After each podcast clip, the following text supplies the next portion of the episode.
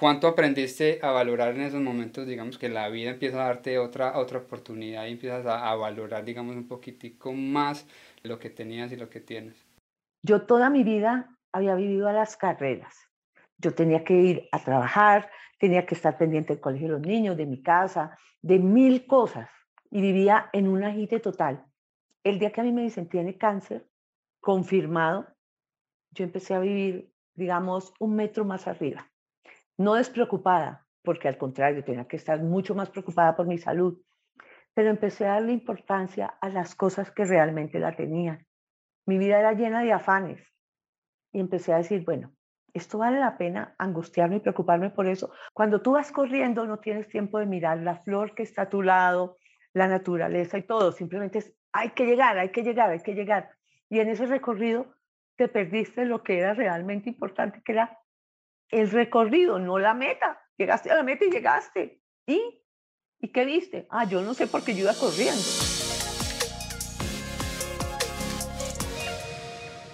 Hola people, gracias por estar aquí acompañándonos en un capítulo más de esta historia. El día de hoy tenemos una invitada maravillosa para mí, dice que para muchos es un icono de la televisión colombiana. Si habláramos y personificáramos la palabra resiliencia, yo creo que ella sería una perfecta personificación, valga la redundancia, una mujer que se ha enfrentado a la vida con decisión, con coraje y sobre todo sin darle como que vida a los miedos y no a los sueños, que no le, no le ha dado como que rienda suelta a los miedos, sino a los sueños y se ha atrevido a ir a luchar por eso mismo como que siempre ha deseado. Estuve escuchando su historia y, leyendo un poco sobre ella y me impacta mucho el hecho de, de, de que es capaz de tomar decisiones, algo tan difícil para muchísimas personas, de que siempre espera como que la aprobación de alguien más, no, ella por el contrario toma la decisión, lo hace, si está bien o está mal, ella como que se ha atrevido y eso me parece muy bonito de ella, muy bacano, diríamos en Colombia. Está con nosotros Marta Liliana Ruiz. Marta, gracias de todo corazón por estar aquí con nosotros acompañándonos en esta, pues en esta linda conversación. Yo sé que tienes muchísimo para aportarnos y muchísimo que aprender de ti. Juan, pues las gracias te las doy yo porque me abren la puerta para poder compartir con todos los latinos que están en este momento en Estados Unidos, esos guerreros que de verdad arrancaron con una maleta llena de sueños a establecerse en un país lejano, en un país ajeno y que están construyendo un nuevo Estados Unidos. Yo sé que, yo sé que vivirse también aquí en los Estados Unidos, pero quiero como que adelantándome un poquito, que ¿Qué extrañas de pronto de Estados Unidos? Digamos, en, lo poco, lo mucho que te haya como que tocado vivir en este país. Mira, no estuve mucho tiempo, estuve un par de meses y, y bueno, la organización de pronto. Eh, allá la gente sabe que llega a un cruce y tiene que parar y el primero que llega es el primero que arranca y tiene que respetar al otro. Eh, digamos, esas normas me parecen que son, que son buenas, que vale la pena tenerlas pero pues de alguna manera que estoy en Bogotá viviendo el caos vehicular y, bueno, eh, uno está donde le toca estar, de pronto tal vez más temprano que tarde vuelva a Estados Unidos con proyectos que por aquí te estaremos esperando con los, con los brazos abiertos. Yo sé que, súper, súper. que siempre van a venir cosas bonitas para, pues, para ti porque eres una, una gran persona. Quiero como que devolvernos un poquito, me gustaría como que nos contaras un poquito como de tu infancia, de tu juventud, cómo fueron como esas, esas épocas que de cierto modo han forjado la mujer que eres hoy en día. Mira, yo creo que tuve una niñez y una juventud privilegiada Nací en Bucaramanga, al oriente de Colombia, eh, en el seno de una familia conformada por un papá antioqueño de Entre Ríos y una mamá santanderiana de Bucaramanga. Mm, soy la segunda de cinco hermanos. Estudié en un colegio de monjas donde me permitieron sacar adelante mi proyecto de actuación, que es lo importante. Eran unas monjas, yo creo que las primeras monjas que no usaban hábito en Colombia, entonces eran bastante liberadas dentro de lo que se pueda decir eh, y siempre nos apoyaron a todas sus alumnas. Hoy en día conservo una gran amistad y un recuerdo maravilloso de ellas y siento que, que lo que yo soy fue producto de la, de la formación que tuve en mi casa, con mi mamá, con mi papá, con mi abuela que vivió con nosotros mucho tiempo y la educación que recibí en el colegio Reina de la Paz. Reina de la Paz. Yo, te, hago una pregunta porque ahorita que me decías que tu papá es paisa, tu mamá es santanderiana, ¿Cómo, ¿Cómo lidiar con ese paisa que es muy, muy fuerte y ahora una santanderiana que es más fuerte todavía y mujer que, está, que son más, digamos que las mujeres en Colombia, las santanderianas están reconocidas por ser bravas. Mucho. Y mi por mamá mandar era en la casa. más bravas de todas, mi mamá era brava. Mi papá como paisa era emprendedor, eh, pero era un hombre mucho más calmado. Era un hombre mucho más calmado. En realidad mi mamá y mi papá eran como agua y aceite, por eso su relación terminó cuando yo tenía alrededor de 14 años. Eh, mi papá se va a vivir a Venezuela, es uno de los cerebros fugados que se llamaban en esa época, un ingeniero de petróleo brillante que va a ser profesor en la Universidad de Oriente en Puerto La Cruz, mientras mi mamá se queda con sus cinco hijos en Bucaramanga. Entonces, mi niñez era estudiar todo el tiempo en Bucaramanga y las vacaciones ir a Venezuela a estar con mi papá. Tengo entendido también que tuviste, pues tienes, no sé si tuviste un padrastro al que amas también y al que también aprendiste, Yo no tengo padrastro, tengo un segundo papá, un pintor que se casó con mi mamá y, y que fue un amigo incondicional, es un amigo incondicional. Y por eso digo, es que a veces uno dice el padrastro y es como la madrastra, que debería ser era la madrastra, pero no. Eh, Mario es mi segundo papá, es el hombre en el que puedo confiar, en el que, eh, el hombre en que puedo ir a llorar mis penas y, y, me quiere como si fuera también su hija. O sea, son, son lazos que son más fuertes que la misma sangre. Qué bonito eso, y sabes que trayendo a colación como que la, la, la conversación de, de, los padrastros y la madrastra, ayer estaba hablando con un amigo que tiene, pues, que la esposa tiene un hijo de 14 años, y de hecho le preguntaba de eso mismo, cómo, pues, cómo hacer para levantar de cierto modo un hijo que no es de uno y cómo no, digamos, como que pasar esa línea entre el, el respeto y poder... Exactamente, ¿cómo la manejabas entonces en ese, en ese momento? Mira, yo creo que Mario fue una persona muy asertiva y la base de toda nuestra relación ha sido el respeto. Él sabe y siempre supo que teníamos un papá, eh, lo respetó, respetó nuestra manera de ser, nuestras diferencias, todo, llenándonos de gran amor y cariño, pero siempre existió en él hacia nosotros un respeto por nuestra individualidad. Qué bonito todo eso y yo creo que es un mensaje también para darle a todas las personas que nos están escuchando de que a veces tenemos miedo como que de amar, lo siento yo, y siento que muchas veces a la gente le da miedo también de amar a esos hijos que no son propios, por miedo a que el día de mañana le, le, rompan ese mismo respeto, digan, no, es que tú no eres mi papá, yo no tengo por qué respetarte. Pero total, eso sí, eh, hay personas que dicen, es que usted no es mi papá, no, y él siempre nos lo dijo, yo nunca voy a ser su papá, porque la vida a ustedes les dio un papá que es una persona responsable que los ama. Yo estoy aquí para darles un apoyo y para estar ahí siempre que ustedes me necesiten. Y, y como digo, hoy en día es nuestro segundo papá. Qué hermoso. Ya volviéndonos un poquito como a tu historia, ¿en qué momento decides entonces, digamos, que, que dar ese paso ya, digamos, como a la actuación ya pero de, de, una manera no tan, no tan en la escuela ya con las monjas, sino eso es a lo que me quiero dedicar. ¿Cómo afrontas esa situación también de empezar a ser reconocida? Mira, a mí a veces las cosas en la vida me llegan caídas del cielo. Yo eh, tuve la invitación a, representar a Santander, mi departamento, en el Reinado Nacional de Belleza. Y estando ahí, eh, en las entrevistas, bueno, hobbies, y yo dije, ay, a mí me encanta actuar pues que yo nací, yo actuaba. Yo en mi casa era la más actriz de todas y eso viene con uno, uno trae ya el chip. Entonces, eh, esa entrevista fue escuchada por Gustavo Nieto Roa, director de cine, y estaba buscando la protagonista de su película. Se levantó mi teléfono y allá fue a, a decir, bueno, señorita, yo estoy buscando a la protagonista, quiero que venga a hacer casting. ¿Quién dijo miedo? Aproveché un desfile que tenía en Bogotá con los compromisos del reinado y me presenté a su casting. Después me llamó y me dijo, mira, tú vas a ser la protagonista de la película y yo estaba feliz. Y fui a decirle a mi mamá.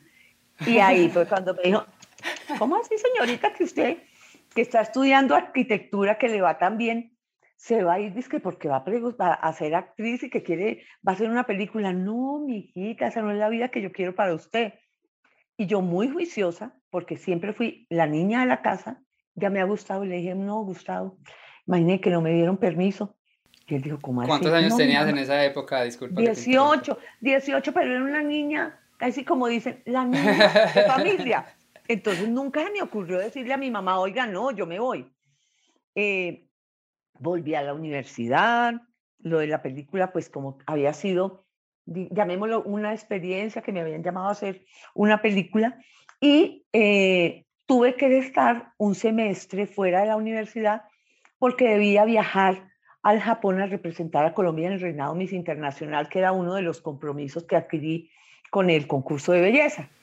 Entonces no, no iba a estudiar. Porque en el Japón eran mes y una semana y, y, la universidad no me daba el permiso, entonces me tocó oh, aplazar, porque pues nadie puede decir, bueno, me voy, me, chao, te veo. Entonces aplacé el semestre, no me matriculé y fui al Japón. Estando en Japón, recibí una llamada de Gustavo Nieto, que insistía. Y me dijo, oiga, ¿sabe qué? Yo ya voy a contratar a otra niña para que protagonice Caín eh, se lo quería contar, decirle que me quedé con las ganas de que usted fuera la protagonista. Ay, ay, ay, y me empieza esto acá como por dentro. Yo decía, ay, Dios mío, ¿qué hago? ¿Será que sí? ¿Será que no? Pero es que además estaba fuera del alcance de mi mamá. Nos separaba un océano entero. Y le dije, ay, Gustavo, eh, ¿sabe qué? No firmes el contrato. Yo regreso a Colombia y hago la película, además porque tenía todo claro. Bueno, en caso de que ganara, me tocaba cancelarlo, pero en caso de que no, yo regresaba a Colombia, iba a durar dos meses sin hacer nada. Yo decía, el tiempo que necesito para hacer mi película. Mm, le dije que sí y me vine convencida de que iba a hacer la película. Al llegar a, a Bucaramanga, me senté a hablar con mi mamá, además, con toda la convicción, empoderadísima. Le dije, bueno, mamá, si yo acepto hacer la película, eh, tengo que, con la plata que me gane, porque ya estaba por encima de todo, buscar dónde vivir y pagar un apartamento porque no pueda volver a la casa. Me dijo, no, no, no, yo nunca he dicho eso. Le dije, ah, listo, Gustavo, voy. Pero mi mamá no se quedó quieta, ahí no termina la historia. Mi mamá me dijo, usted va a hacer la película, pero no va sola. Y yo dije, pero miércoles, ¿y con quién me va a mandar? Ella no me puede acompañar. Entonces, ella que había estado como tan acostumbrada a lo del reinado y a los chaperones, le dijo a un amigo suyo que era escritor, oiga, ¿usted por qué no se va y me la cuida? Mire usted que puede escribir desde donde sea. Y el amigo ni corto ni perezoso armó maleta y ahí llegué yo a ser Caín acompañada con el señor Eduardo Mejía. ¿Y ese fue en donde fueron a grabar a Bogotá? Nos fuimos a grabar en Boyacá y en Los Llanos. Y él estaba siempre ahí cuidándome aunque creo que al final lo cuidaba yo a él. Esa película entonces fue la que te marcó y te dio como que ese, ese, gran que escalón. Sí, ahí empecé yo eh, mi carrera de actriz hace 38 años. Bueno, y ahí teníamos como la reacción de, de, de por parte de tu mamá y por parte de tu papá. ¿Qué, qué te dijo? ¿No le preguntaste? Mi papá siempre decía, ah, usted ya es grande, usted es mayor de edad, usted mire a ver qué hace eh, lo que él siempre me decía, usted sepa que yo soy su papá y lo que sea estudios, siempre se los voy a pagar. Qué bonito eso. Bueno, y ahorita digamos que en retrospectiva, ya que, que eres mamá ya de una niña grande que empieza a pedirte esos mismos permisos, ¿cómo actúas? yo tengo ya dos hijos gigantes, cinco nietos y mi hija chiquita, que es la que está en la edad difícil de la adolescencia. ¿Tiene cuántos? ¿14 años ya? 15, 15 años ya. Bueno, y cuando te pides esos permisos de los que tu mamá como que no te daba, te mandaba con alguien, ¿cómo actúas tú en ese momento? No, esta es súper chévere. Esta no le gusta mucho salir. Cuando sale, va a lugares donde yo conozco y, y justo le cogió sus 15 años en plena pandemia. Entonces, los vivimos en la casa. Eh, se había noviado un mes antes de, de que comenzara el encierro Entonces el novio viene y la visita acá y todavía no, no ha salido de fiesta, todavía no me ha sacado cara. y ella también se enfoca, te, ves como que tira hacia la actuación o hacia qué medio ves que, que Ninguno de mis hijos, Juan. Yo creo que todos han visto la, la carrera tan dura, de tanto sacrificio que es ser artista y los, los dos mayores, uno es administrador, la otra es comunicadora, pero a nivel empresarial, y esta chiquitina creo que se, se inclina más por el lado del diseño. Bacanísimo eso. Y ahorita estás hablando de que era una carrera muy dura por todo lo que habías tenido que pasar. Yo me imagino que tuviste que haber enfrentado a muchos, a muchos no, y es una pregunta como que me gusta hacer en el programa. ¿Cómo enfrentarse a esos no? ¿Cómo enfrentarse a esos no y no tomárselos de manera personal? Yo llevo 38 años viviendo eh, de la actuación, eh, pero obvio que, que, hay un punto en donde ya eh, la manera de producir televisión, por lo menos en Colombia, cambió. Entonces, escogen a una niña muy joven para hacer personajes de mamá y de abuela, y las personas mayores de 50 empezamos a quedar como por fuera del mercado. Ahí es donde yo empiezo a escribir y hacer teatro. Y, la actuación en televisión, sigo asistiendo a muchos castings, y, en, y la mayoría es un no lo que uno recibe como respuesta. Entonces empiezo a cuestionar por qué no.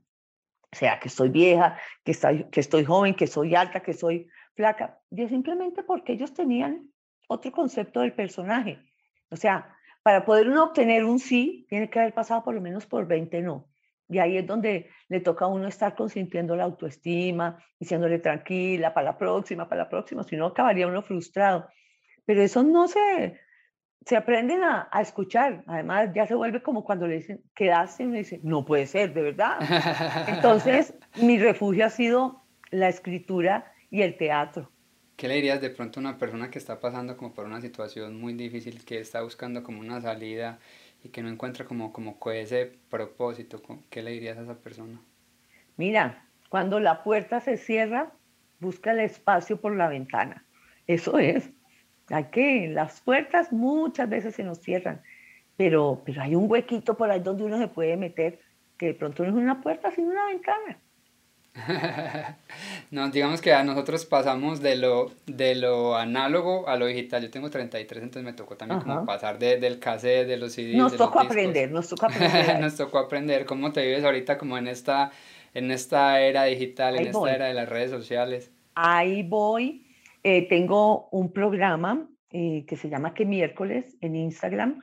Después de 62 capítulos y para dedicarme un poquito más a mi salud, tuve que suspenderlo eh, pero igual tengo un espacio en Radio Online Colombia y, cada vez que puedo me conecto porque yo creo que, que, este mundo nos brinda posibilidades maravillosas. Hace dos meses tuve el placer de, de estar en la producción de una miniserie hecha con celulares. Entonces, para mí esto es algo novedoso y, y, se hace con todo el rigor como si estuviéramos haciendo cine. Eh, justamente por ahí la ponen en estos días y han sido las cosas que el Ministerio de las Comunicaciones en Colombia ha fomentado. Entonces, eh, en este año hemos hecho una miniserie de tres capítulos y una miniserie de un capítulo.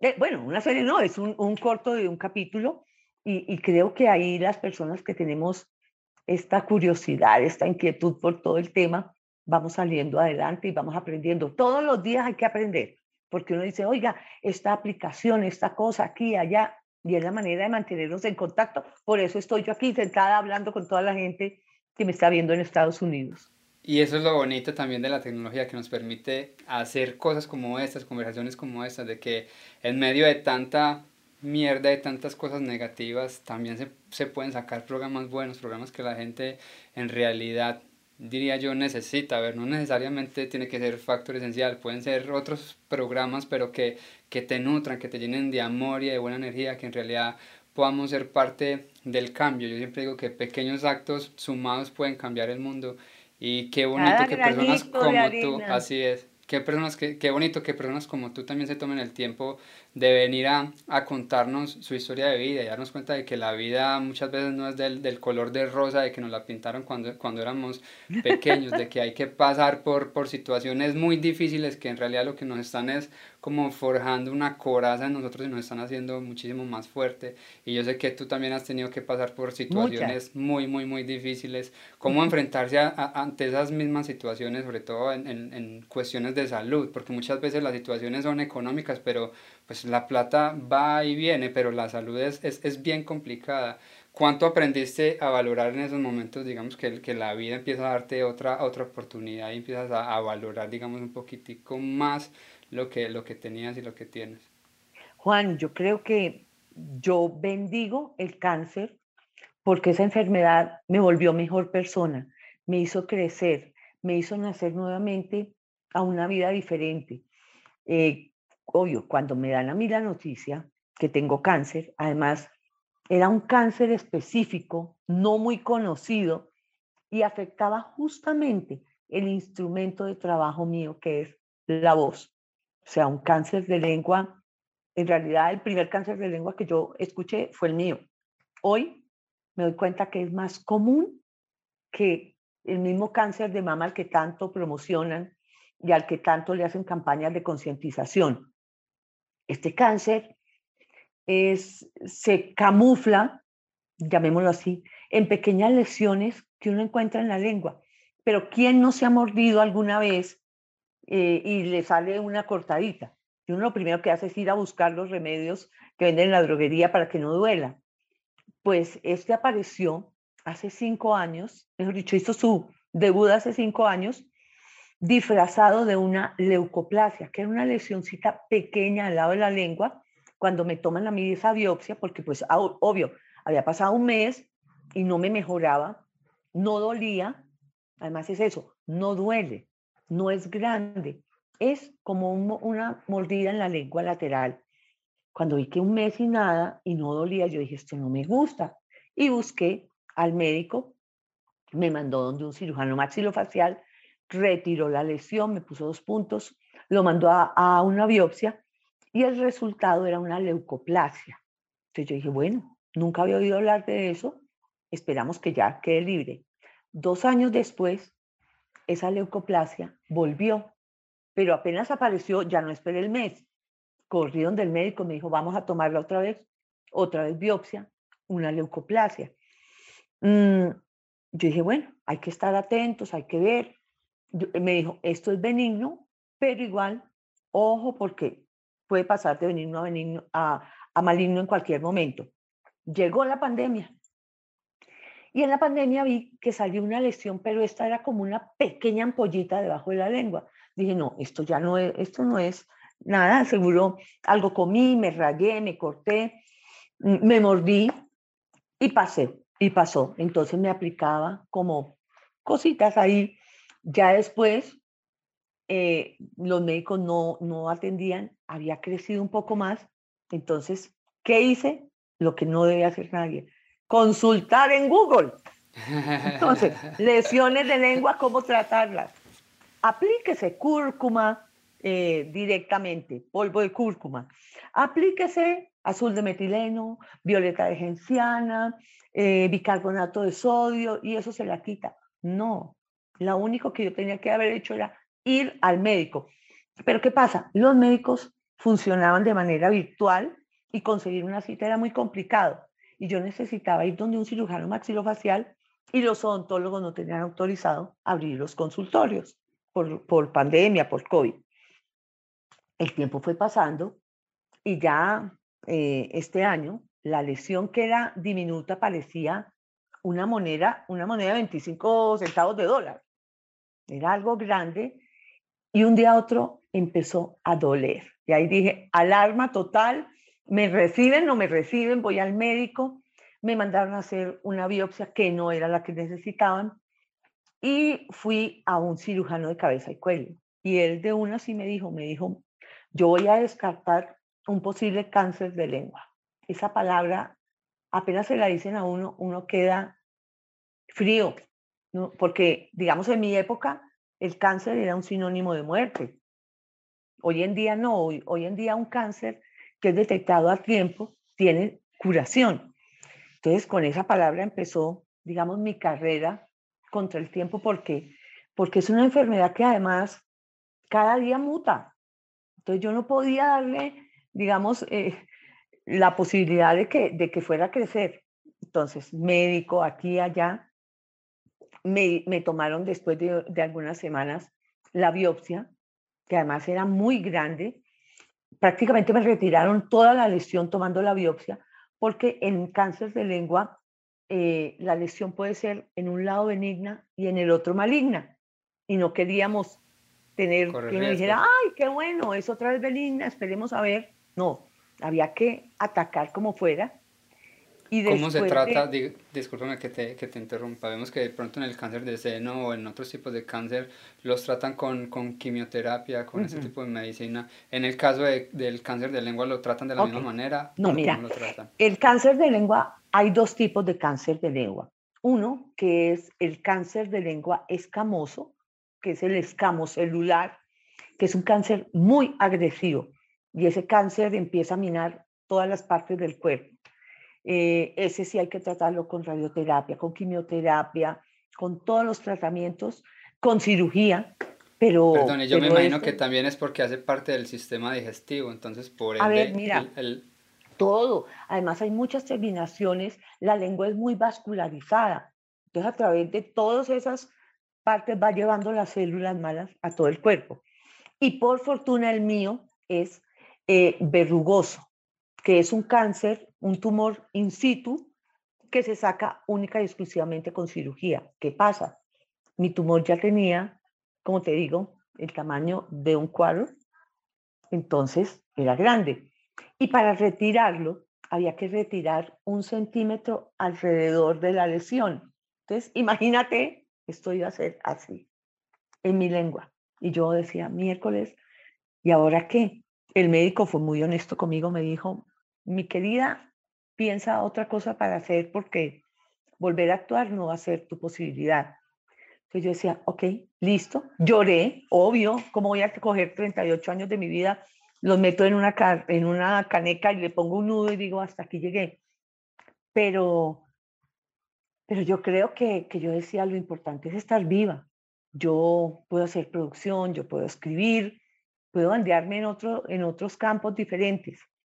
Y, llegó la opción de la cirugía y hacerme un injerto de lengua. Entonces yo dije, wow, no importa, vamos con eso para adelante.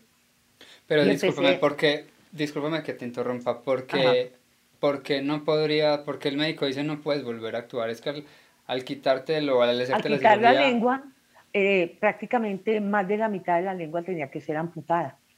¿Y, ¿Y, qué pasaba con el injerto? ¿Ya te permitía volver a hablar bien y volver a expresar? El injerto supuestamente permite que uno vuelva a hablar normal, nunca, pero, pero recuperar parte de la fonetización. Entonces ya estamos hablando de que era una lesión grande más el centímetro a cada lado. y eso estamos hablando desde que dos años, un año y medio, o eso fue este no, Estamos hablando, mi cirugía fue ayer hace dos meses. Oh, wow. Qué bendición. Ayer hace dos meses, entonces te voy a contar. Entonces dije, ok, me voy con la opción del injerto. ¿Cómo funciona el injerto?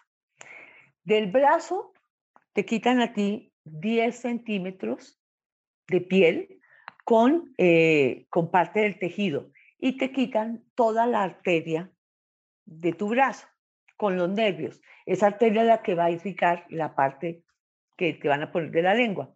Entonces vas a quedar con una lesión en tu brazo. Entonces yo también pregunté, bueno, ¿y ese hueco cómo lo tapan? Ah, no, de tu cadera quitamos el pedazo y lo ponemos acá. Y yo, wow, duro, complejo, ajá. Bueno, y yo, y entonces tú por la lengua entras y operas. No, yo corto el cuello, saco la lengua, pongo el injerto, todo, y vuelvo a poner la lengua en su lugar. Ahí yo me iba desmayando. bueno, ¿y esto cómo se hace?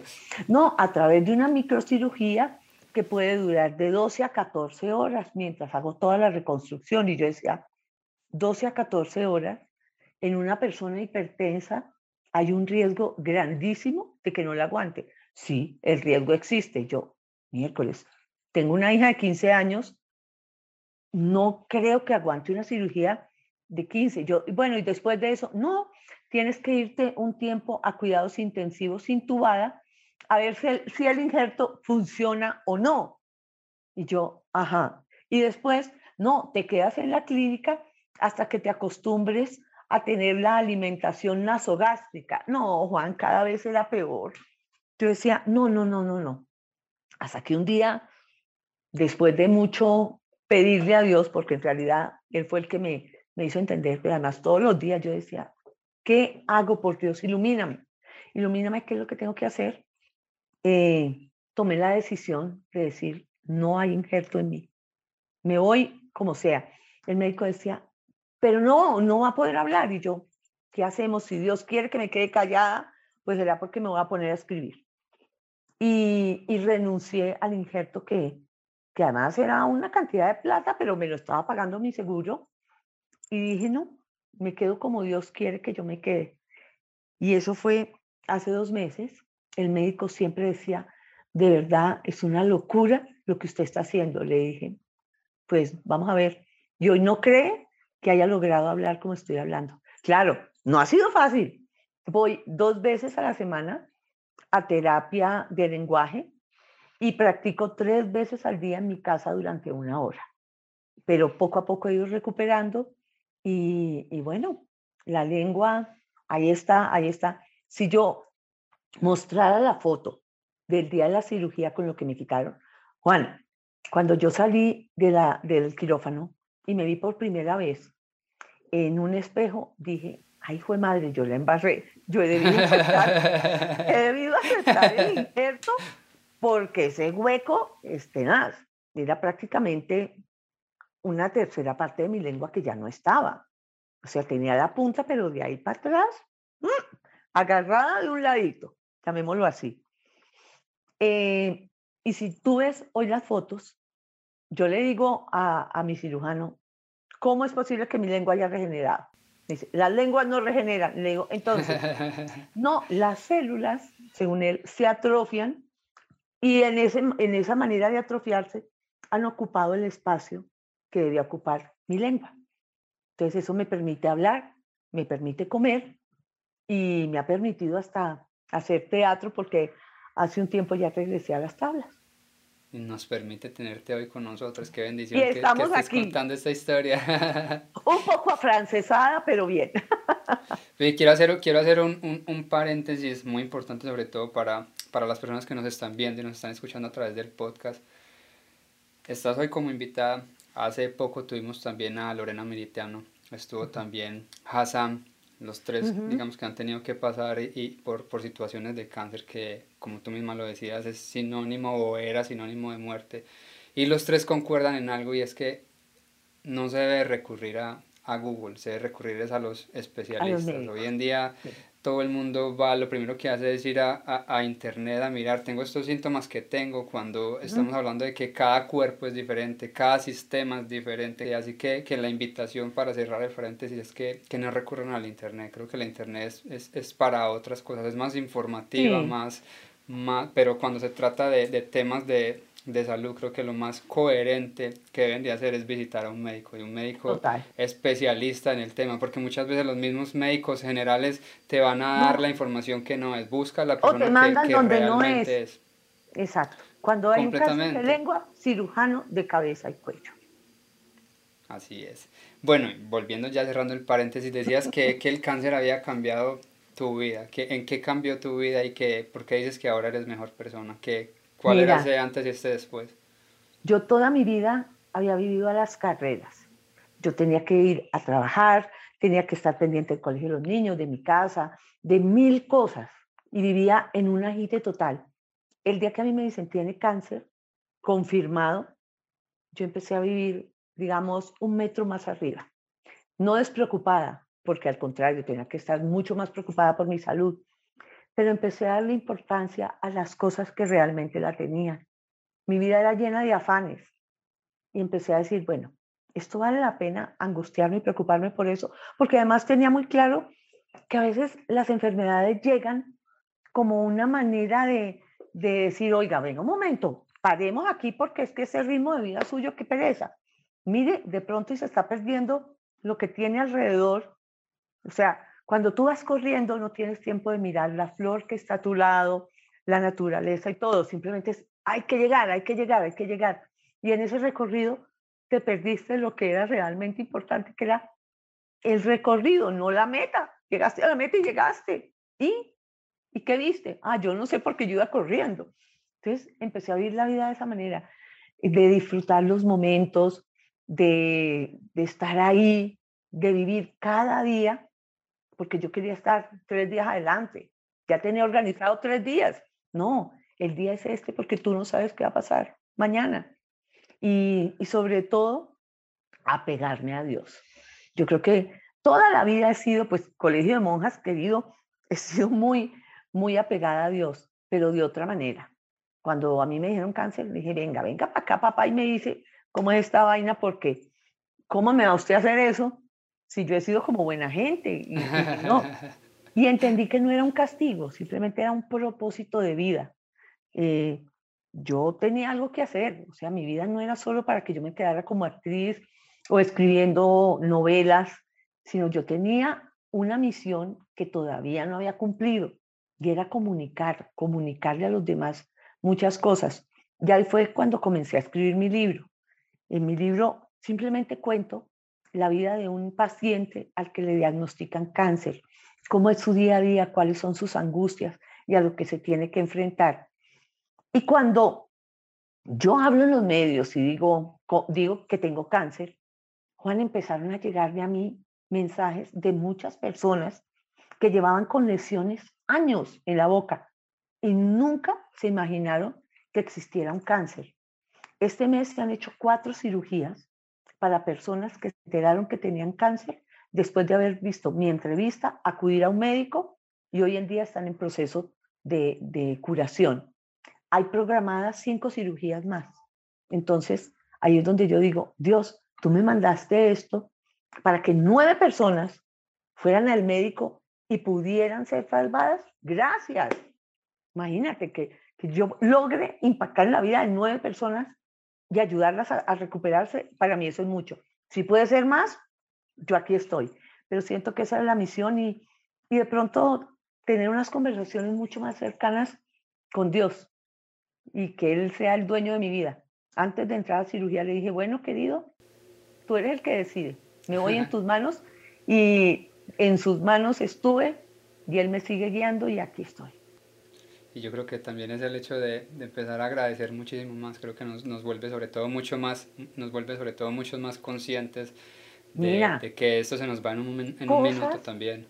Cosas mínimas. Tú te sientas a comer, no sé si te pasa a ti, y yo tenía que entregar una cosa aquí, allá, entonces yo trabajaba, comía, no disfrutaba la comida. Cuando pensé en que podía dejar de comer, hoy en día me siento, disfruto, me como una fruta y digo, ay, qué delicia, qué rico. Entonces no es, no es, no es por comer por comer, es disfrutar de cada cosa. La semana pasada me fui de Bogotá eh, con mi hija unos días a descansar, descansar no, eh, ella a descansar su semana que tenía de vacaciones y yo a terminar el libro.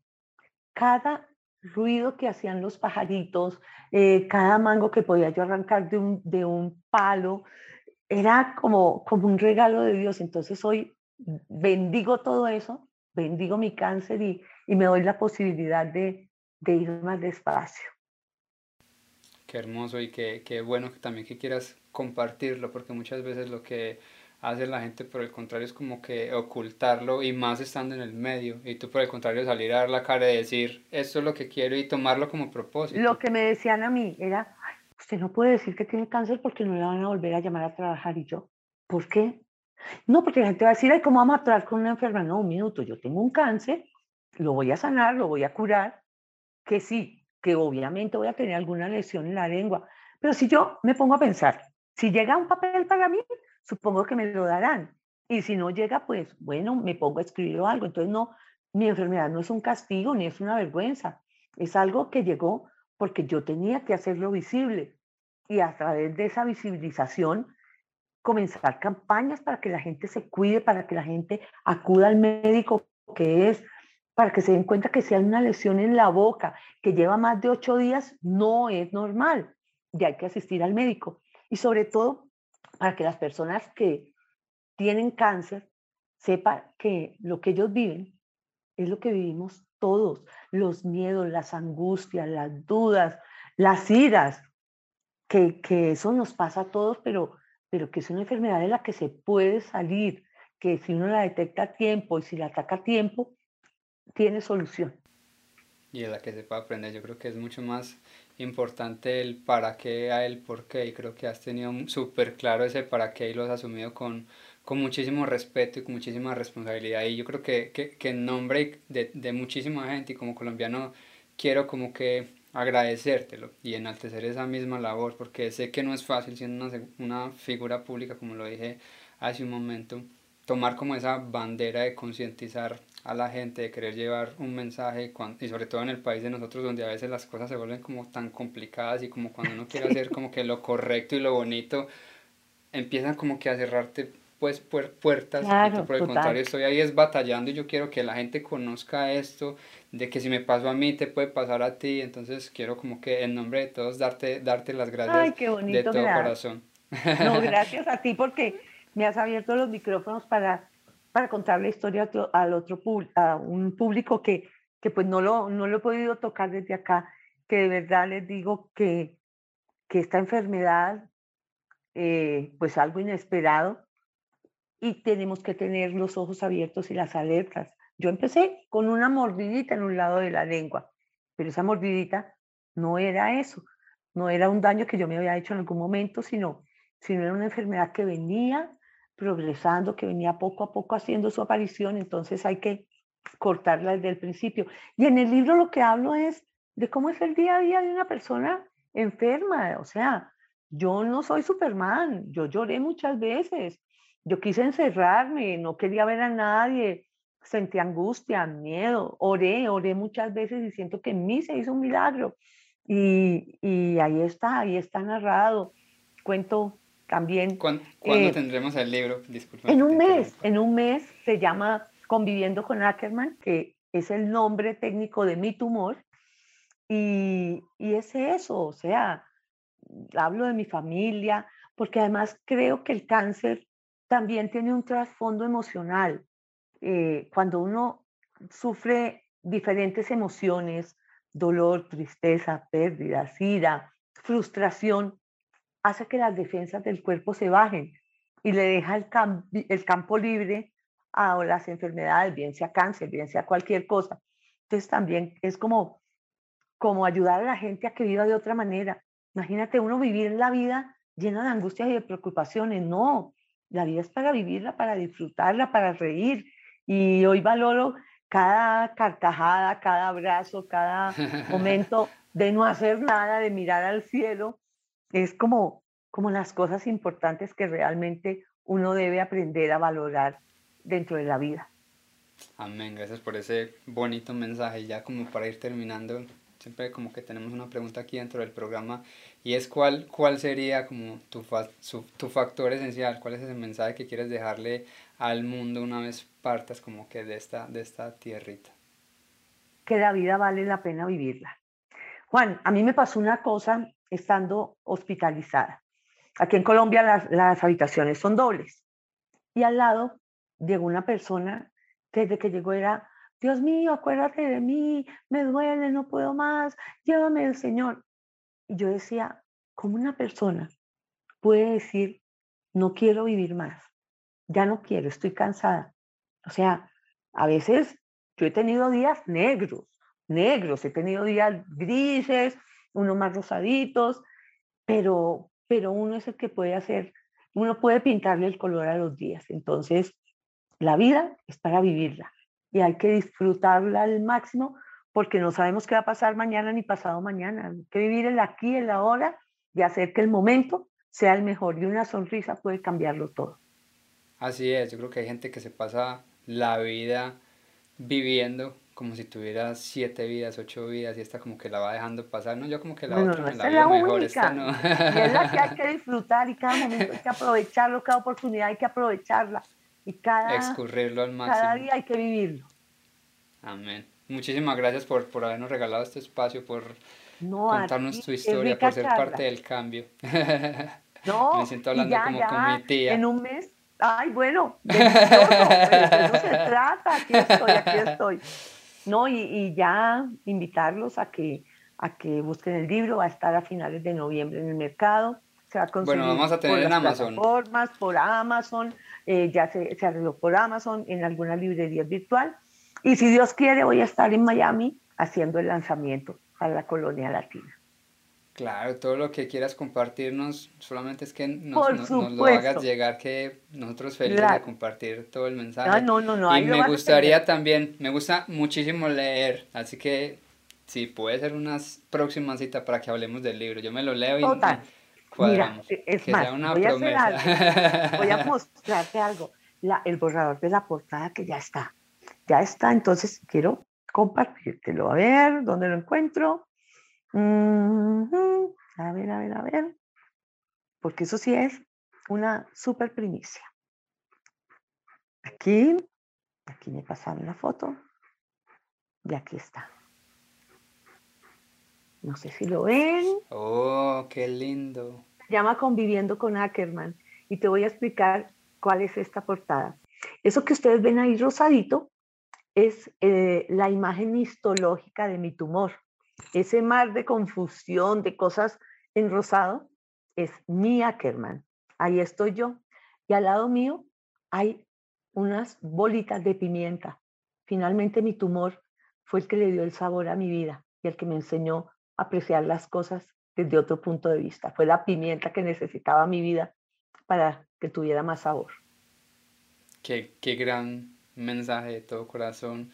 Mil gracias. Yo creo que entrevistas como esta, ni siquiera entrevistas, conversaciones como esta, fueron la razón por la que yo quise hacer el, el, el programa, porque para mí esto es lo que necesita el mundo. Yo creo que tenemos que ser muchísimo más, más conscientes de que de eso mismo, de que no es un- el por qué, sino el para qué. Y creo que lo has, lo has aprendido y lo has sabido compartir muchísimo y te lo agradezco de todo corazón y espero como ese segundo round que, que ya hablemos Ah, pero del por libro. me supuesto. Ay, no, no, no, no puedo, no puedo permitir que se acabe nuestra charla sin que le demos las gracias a la persona que nos hizo este contacto, que es Linda Villarraga.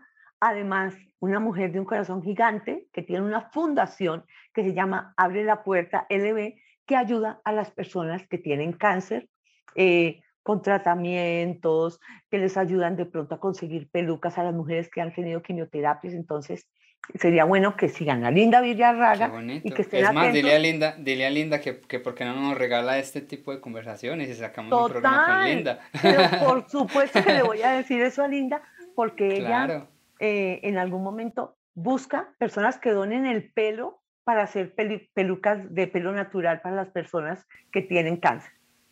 Claro, no. Ay, vamos Yo a, feliz de poner a tenerla aquí con para que esté con nosotros. nosotros. Claro que sí, Juan. Claro que sí.